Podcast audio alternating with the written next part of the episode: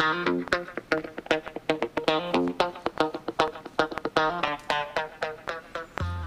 月15日土曜日ナンバー15です、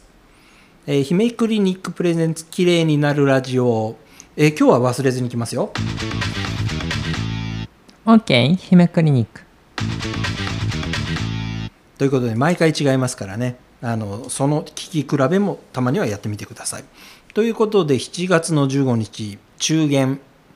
なんかね昔に比べるとお中元というのもまあ日本の文化としてどんどんどんどんちょっと廃れていってるような気がしてしまうんですけれどもさらにですね今日はねホッピーの日。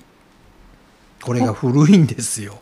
1948年、まあ、あんまり私はホッピーが好きじゃないですけどね。え昭和23年。本当に戦後間もない時に、えー出てきた飲み物だったんですね。まあ、あの私のあの知り合いはプリン体がないとかって言ってずいぶんあのビールよりホッピーだホッピーだって言ってホッピーはよく知らないんだけど焼酎の炭酸割りじゃなくて？じゃなくて別のもの？いやえーっとねすいません調べてなかったです。そもそもあの私が飲まないものですから、うん。えーこういうそのホッピーってアルコール入ってるんですか？ホッピーはアルコールですよねだから。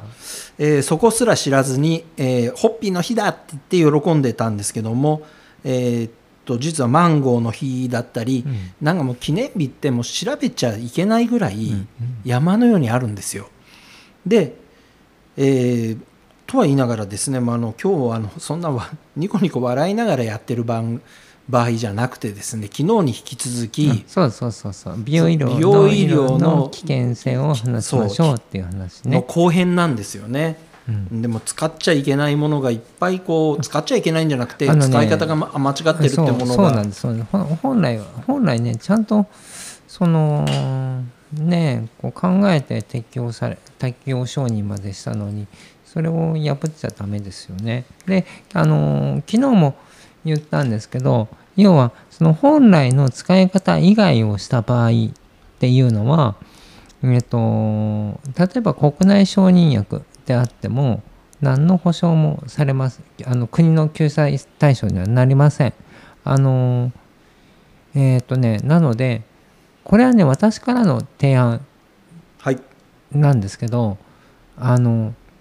ズバリそのクリニックがえっ、と美容医療のあの障害保険っていうのがあるんですよね。はい。損害賠償保険。はい。それに入ってますかっていうことを聞くのが大事かなと思います。えーっとなそれだけで多分クリニックの姿勢がわかると思う。入ってないところもあるんですね。あります。びっくりしました。だから例えばあのー多分これいあの一般の例えば開開業医さんとかで、えーでも最近美容皮膚科とか美容医療に手を出してるとかありますけどあのー一般の保険診療をカバーする医師お医者さんが入るあの賠償保険があるんですね、はいはい。それでは美容医療はカバーされません。別物なんですね。別です。だからあのーそれにちゃんとそのクリニックが加入してるかどうかっていうことだけでも多分そのクリニックが患者様に対してどういう姿勢でいるのかっていうのが分かると思います。というのはこれはじゃあ患者さんが「あの入ってますか?」って聞くことができるまあ聞聞ける聞いてもいい？あのー聞いて嫌な顔をしたらあまあそうですよね。聞いて「あうち普通に入ってますよ」っていうぐらい軽く言えるクリニックだったら安心なんじゃないですかね。そういうことですね、うん、じゃないかなと思います。いやというよりももうそもそも入ってないところがあるっていう時点でちょっとうんちょっびっくりしまとびっくりしたんですよね。あります。そんな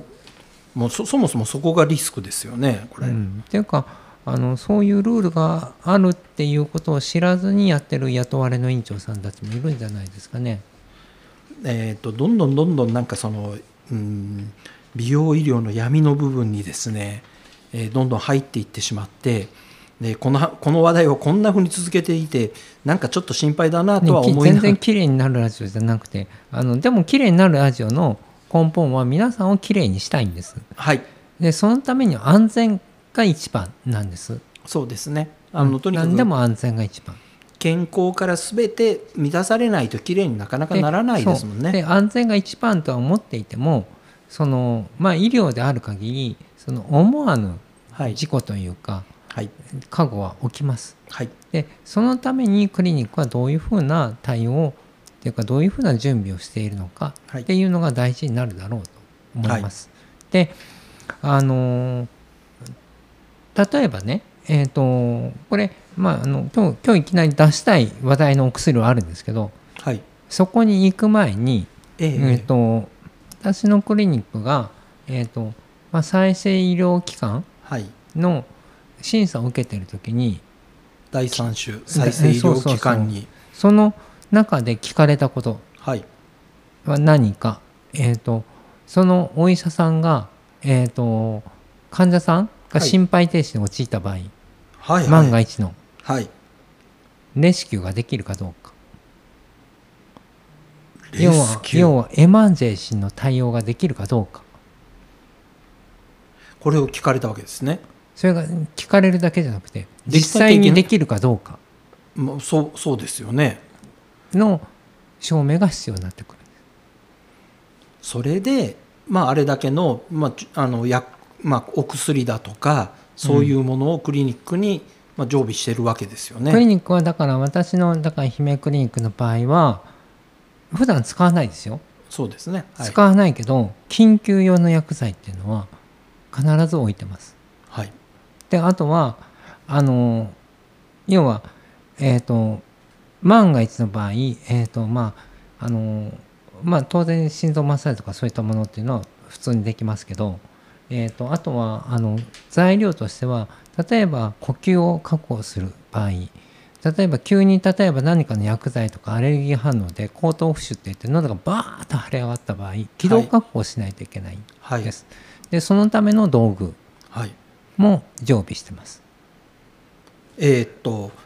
ねあのやっぱり第三種のあの再生医療機関を取るために、えー、随分とそういうところまで審査されたわけですね。もともとそれを持ってましたもんね。もともと準備してたんですけどそこも審査対象ででしたしあとは私が蘇生行為ができるかどうかっていうのはまあ過去どういうそのお医者さん医者医師としての経験をしてきたかっていう経歴書はいはいもすごく細かく審査されました。だから、まあ、そういうところで、えー、とあの要は自己対応に関してもそこはそこが一番大事だったかもしれないですねもしかすると。ということはまずその第三種の再生医療機関という認定を受けているところというのは、まあ、それだけのその、ね、あのチェックを受けたクリニックだねということですよね。そうですね。まあ、ただ特特にここ最近受けたところの方が厳しく受けてるので厳しくっていうかねこれ難しくて、えー、と再生医療の安全性ををなんか確保する法律っていうのがあるんですけどはいそれができたのがあのそんなに遠い昔じゃないんですよね。だからその法律ができる前は例えば PRP にしろあの自分のクリニック内で作ってたクリニックっていうのは運転免許と一緒で昔の古い運転免許は何でも運転できちゃいますよね。まああのそうですねあの自動二輪くっついてきたりしてた時代もありますもねね。要はそれとはい一緒なんです、既存でやってたところはそのままあの登録されてるので。ということでまあでもあのそういうものをちゃんと取ろうとした意思があるところなので、うん。まあ、それはそれなりにあのきっちりしてます。きっちりしてるということですよね。だからそれがあるかないかで例えばそのきその美容医療をを行うその医療機関の医師っていうものも分かりますよね。そうですね。だからまあその例えばうちだとその血小板療法ですけどはい。まああのそれ以外のね治療法で再生医療を登録してるクリニックもたくさんあります。で、はい。あのそういったところっていうのはやっぱりそのやっぱり美容医療っていうことに対してあなんていうかなこうきっちり考えているところじゃないかなっていうふうに思います。はい、ということで、あの今日、まあ、あのどんどんどんどんね、あの怖い話が続いちゃってるんですけれども、うん。そもそもの使い方としてあ。あの、まあ、姫先生がおすすめしないよって言ってた。のは、はい。えっ、とねまず、まあ、そもそもの使い方ってあのーこれダメじゃんっていうのはボトックスです。なんかでもボトックスってみんなしわ取りとかそういうのでおでこに使うだとかいろいろなことで皆さん言うじゃないですか。言いますよね。でもともと私が、えー、と要は重症心身障害児って言って、えー、ともうあの脳性麻痺とかで体がもう筋肉に力が入っちゃってグーンとこう硬くなってしまうはい。子たちを見ていた時にはにちょうどねボトックス療法っていうのが入ってきたんですよはい。日本にね。それは何何のためにやったかっていうとそういう硬くなった筋肉にボトックスを打って筋肉を麻痺させてはいはいはい。でそうすると関節が動くようになるんです。あのですから本当にボトックスの最初のタイミングから見てた見てたわけですよね。そうです。そうボトックス療法。そうもともとはそういう子たちがそういう人たちとかそういう患者様たちが体が硬くなってしまって座る体勢も取れない、えー、と寝返りも取れない、えー、と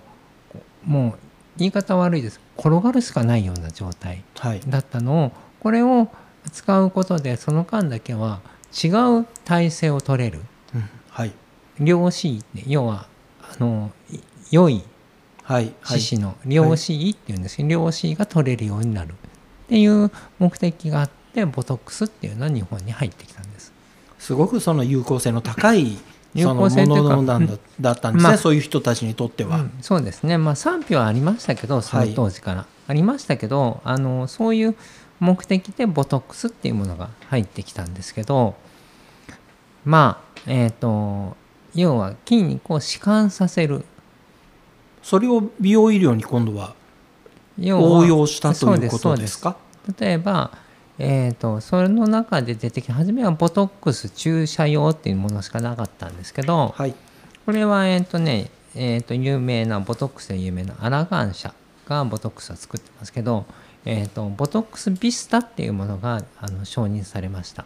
えー、とボトックスビスタっていうのはこれは、えー、と使用目的っていうのが、えーとね、65歳未満はいここも大事ですこれ守ってないと多いんです。65歳未満のはい。成人における、要は眉毛の間。はい。または目尻の表情時は表目尻と眉毛の間のシワはい。に対してえっ、とこれは保険診療でないです保険診療ではないですけどはい。使えますって言って承認されたんです使ってもいいんですねそこには。そこには使ってもいいですよっていうことで出たんですけどはい。えっ、と、えっ、とね、ただだけどね、3ヶ月以内の再投与はダメですよとか、はい。あとはね、いろんな注意事項がいっぱい不足してます、これは。はい。で、かなり守んなきゃいけないことも多いんですけど、えっと今えっと眉の間という話だったんですけれども、なんかよく聞くのはあのデコの芝のところに皆さん使うとかいろいろ出てるうの、ん、でもこれもだからアウトですよね。じゃあ厳格に、えっと打つ位置っていうのが、えっと決まってます。はいで、だからそこ以外はダメですよっていうふうになってます。やっぱりダメというからには何か問題があるんですよねそれはえーとね、まず出てたのが先行されていたそのボトックス注射用はいの方がまあねいろんな使用経験も多かったですよね。で、えー、と要はボトックスの注射。はい。で、えー、とボトックスの要はそのなんていうかな作用っていうことの因果関係がひ否定できない死亡例があります。であとは死亡例？はい。あの亡くなってます。亡くなった例がある。っていうことね。とあとはえっ、とえっ、とけこれが怖いのがねえっ、とこれを使用するにはこれ私もそうだったんですけどあの要は当当時ねボトックスで例えばその筋の硬直をね取る取りたいと思ってもどの医者もできたわけじゃなくてちゃんとあのこれの講習を受けないといけなかったんです。えーっと講習をつけあの受けないとやっぱり危険があるから講習受けなきゃいけこういう打ちないわけですよね。方しかやっちゃダメですよって、はい。要は要は認可制ですよ、はい。認可制だったんですけどもうこれも、まあ、ボトックスビスタも要は国内の製薬会社から買おうとする場合には、うん、とボトックスねもう、はい。あのブレーキがかかるんですけどこれ輸入しちゃった場合にはスルーしちゃうんですよね。とあとはだから本当に大丈夫っていうところもあるしえっ、とねあとは頸部関連筋首に近い首,、はい首のとこにボトックスを打ってであの要は呼吸ができできなくなっちゃった。呼吸ができなくなってしまう。うん、でこれで死亡したっていうのがあの最初の警告文で出てますね。であとは、えー、とその後、えー、と他に出てるのがあのえっ、とね嚥下と頸部関連系だからあの要は著作も含めてですよね。えっ、とよくエラボトックスとかみんな平気でなんかエラボトエラボトとか言ってエラにボトックスみたいなことをやってますけどやってますね。はい。宣伝も多いですね。も多いでしょでこれはちゃんと演劇機能を評価しながらやらないと非常に危ないですね。でこれでそれで嚥下障害を起こして、えー、とえ要は誤嚥性の要は間違えてね食べ物を飲み込んじゃって肺炎を起こし起こして呼吸機能低下を起こしたとか。あとはえっ、と えっ、とねあのー何を考えてるのか分かんないんですけど使う量が決まってるんですけどそれを超えて使って、えー、と通常だと最大で24単位までなんです1回で使はいえるのが、はいそれを100単位使ってあこのボトックスピスタの場合はうんだから、えっと最大で24単位までなんですけど、ボトックス注射用で100単位を使った時に、えっと全然関連のない遠隔筋が、えっと呼吸困難及び筋無力症が発現した。とかね。もう本当にそれは命に関わるトラブルが起きてるってことですね。そうなんです。だからあの美容医療のお医者さんも確実に心肺蘇生ができないといけないえーっとボトックスってそんな危険なものだったんですね。だからそんなあの説明をだからだからこのなんつうあの昨日もお話しした厚労省とか消費者庁がとか国民生活センターが美容医療に対して警告を出すみたいなことになってしまったんじゃないかなと思います。そういえばあの姫クリニックでもあのボトックス打ったでトラブルになった方がいらっしゃいましたよね。あのあのか駆け込まれたというかどうしたらいいんだろうっていう相談も。ありましたねありましたありましたあの一番多いのが目が開かなくなっちゃったってやつですよね。あの目が開かなくなっちゃうっていうのはもうそれは使っちゃいけないところに使ったというか、うんそのほ本当に使い方のミスですか？これは。えっ、とねあの多分入れすぎたんですよね多分。でそれはどう,、どうすると治るんですかこれ？そうなっちゃった場合。あの呼吸障害がなければまあまあ様子を見るしかないね。えーっとなんか聞いててどんどんどんどん怖くなってくる部分はあるんですけども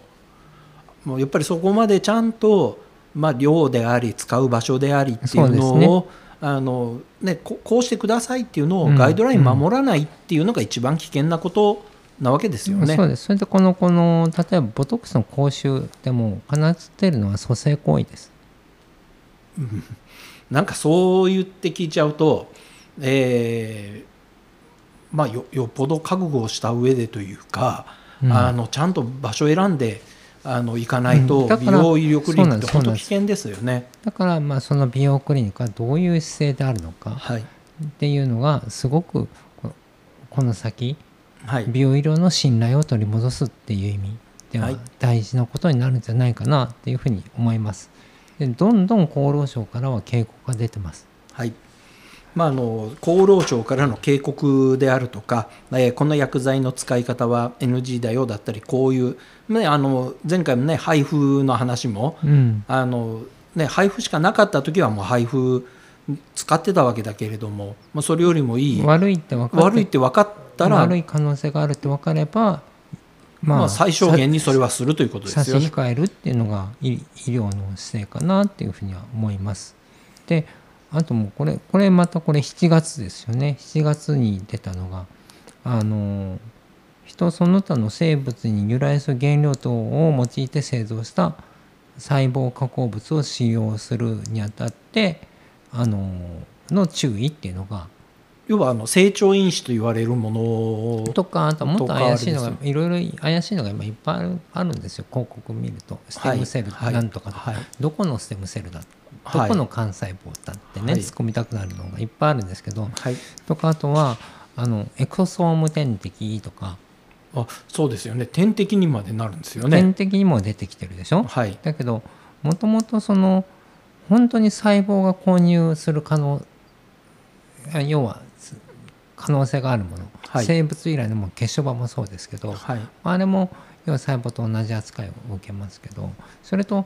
その生きたその細胞が混入する可能性があるものに関してはあのその治療計画書を提出しとかないといけないんですよね。でそれで受理されて再生医療機関とかで受理番号何々何の治療っていうのが出てくるんですけどあのそれがないのにいっぱい最近広告が出るんですよね。多分それの警それへの警告だと思います。ということであの姫クリニックではちょっと分からなくなわまあ、そういうところがあのきちっと確認が取れない薬剤というのはとりあえず使用中止したわけですよねやめ。ましたね。あのここれ7月3日に出たんですけど、あの生物由来原料基準っていうのを適合していることを再度確認してください。で要は、まあ、なんか分かりにくい文章なんですけどそういうものを使う場合にはあのまあどういう由来が知れない薬剤ですよとかあの生じる可能性があるリスク等を確実に明記して、えー、とお医者さんからその患者さんにちゃんと伝えなさいとか、まあ、実際はこれ、まあ、使うなって言ってるのと同じですよね。まあということで精査をして今姫クリニックでは、まあ、きちっと確認の取れている薬剤だけを、まあ、メニュー化しているという今状態ですからね。あのやっぱり確認しましたね確認していくつかの薬剤は取りやめましたでやっぱり安全に使えるのは、まあ、認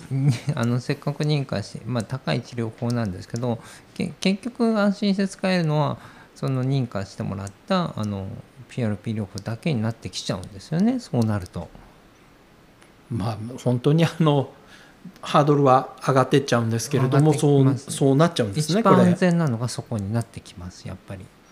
まあ、あのでもこの通達自体っていうかこのお知らせ自体が届くところがなんかかなり限定されていてそうそう再生医療機関だけに来てますから本当は再生医療機関の登録をしてないところにこれは出さなきゃいけないと思うんですけどだからそういうこと言っちゃダメだよっていうそういうことやっちゃダメですよっていう、ものがあの再生医療機関には届いてるけれども、もう一般の美容医療クリニックに、まあ、届いてるかっていうと、まあ、だけどこれも一応まあ多分漢方だからあの見てなきゃいけない話ですよね公。表はしてますっていう話なんですよね多分。ということであのなかなかハードルの高い世界、えーとまあ、漢方を見て皆さんがね漢方を見てあのこれいいのか悪いのかで確かにあの私も文章しっかり読みましたけれども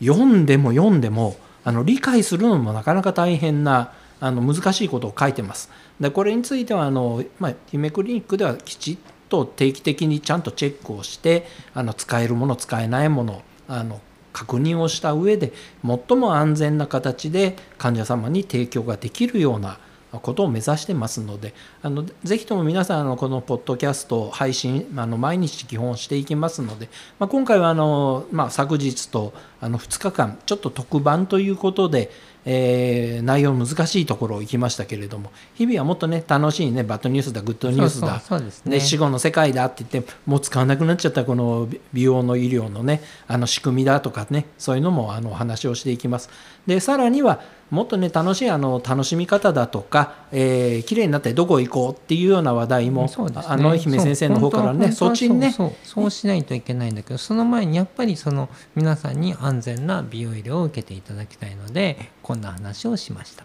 ということで、えー美容医療の、えーまあ、そもそもの使い方じゃないところでちょっと危険なんじゃないかなというところについて、えー前編後編に分けてあの2日間お送りいたしました。ということで、えー日曜日月曜日は姫クリニックお休みいただきます。でまた今度は火曜日にお会いしましょう。であとはいちょっとイベントだとかいろいろなもののご案内もねあるので。えーこれについてはホームページの方あの上げていきますのでご確認ください。えーはいあのハート FM さんとねちょっとあのコラボレーションの企画で、えー皆さんあの早めにこれだけ言っておきます。浴衣用意しておいてください。浴衣浴衣着て8月6日14時14時前ですねはい。に、えー、とハート FM さんに集合です。ということで、えー今日も皆さん今週も皆さんありがとうございました。「